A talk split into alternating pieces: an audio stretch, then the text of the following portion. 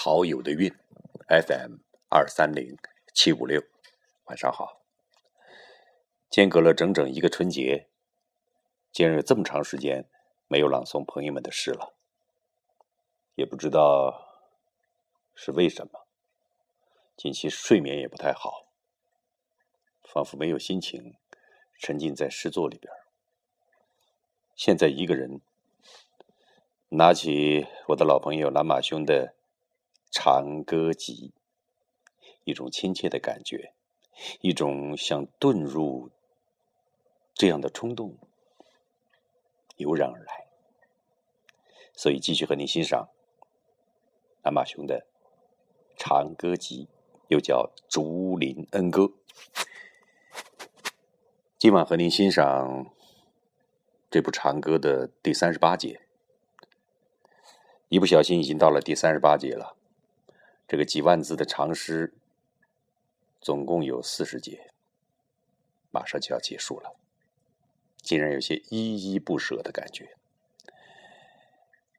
全部朗诵完毕以后，我将和作者蓝马做一次对谈，欢迎你届时收听。今晚和你分享。南马兄长歌集的三十八节，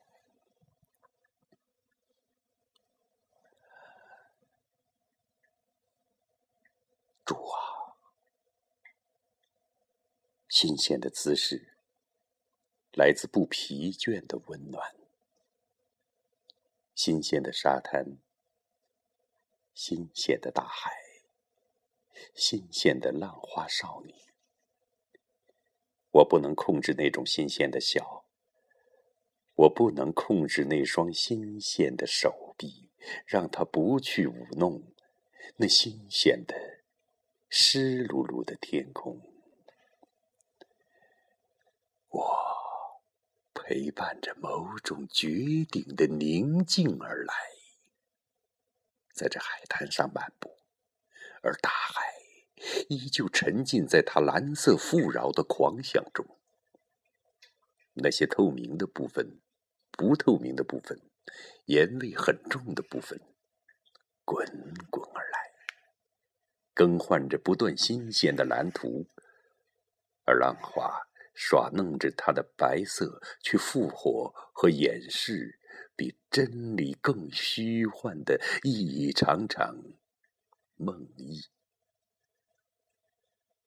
主啊，那就是说，昨天已经破灭，像一场烟雾一样，昨天已经破灭，而且已是无影无踪。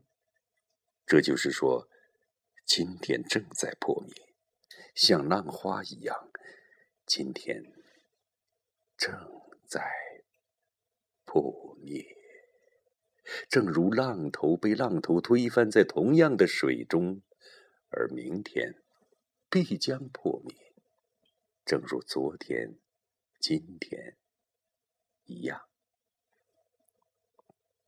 然而，天天都有更加新鲜的破灭在推进，在诞生，像一场盛大的浪费一样的辽阔。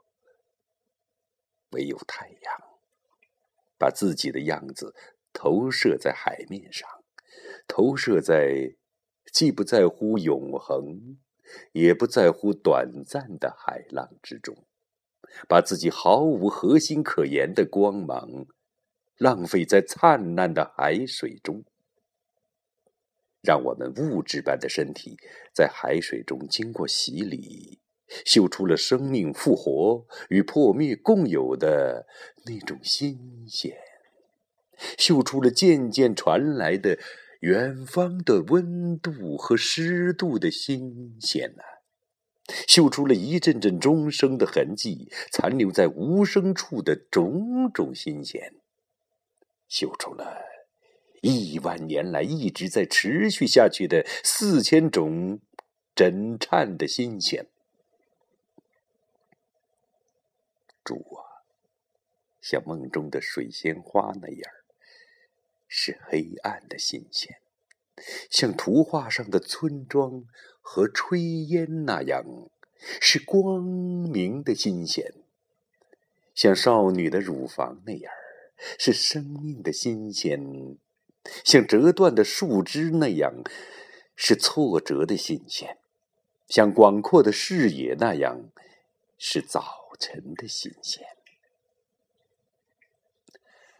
这些由双眼、双手。双腿构成的阳光下的动物，这些流着内在的鲜血、表露着生命和性别的动物，这些看不见赤裸的内心，却看得见赤裸的躯体的动物，这些在内部陷入红色的夜晚，在外却漫游在正午的海滩的动物，给大海。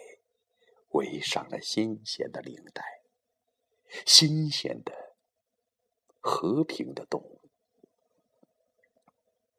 这些赤裸的少女不是珍珠，但比珍珠更昂贵；这些成串的镶嵌在海滩上的少女不是宝石，但比宝石更生动；这些带着乳房的形态步入海滨的少女不是神。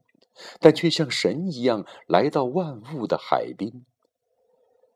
这些新鲜的少女不是浪花，但比浪花蕴含着更多的活泼。这些少女做成的项链挂在大海的脖子上，任大海去闪烁。我在危险之中徘徊，面对海天一体的这个乐园。我打开生命的深度，尽情的容纳，使内心升起许多强烈的山峰，像群山像海一样，在我体内的广场中浪动，培育万水千山，培育新鲜的轻松。我的右手丢掉一连串的宝石，抛向夜空。我的左手揭开灿烂的星辰，让星辰飘扬无度。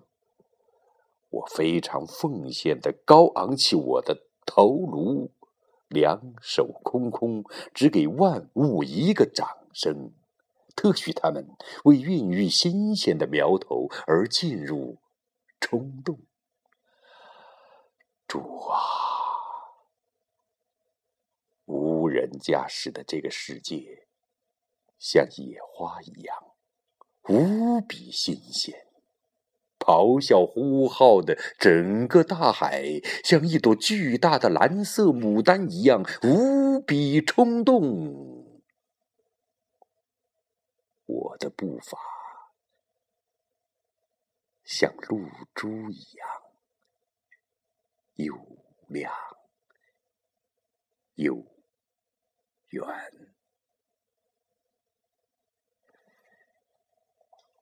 好的，亲爱的朋友，南马的长歌集第三十八节，今晚就欣赏到这里。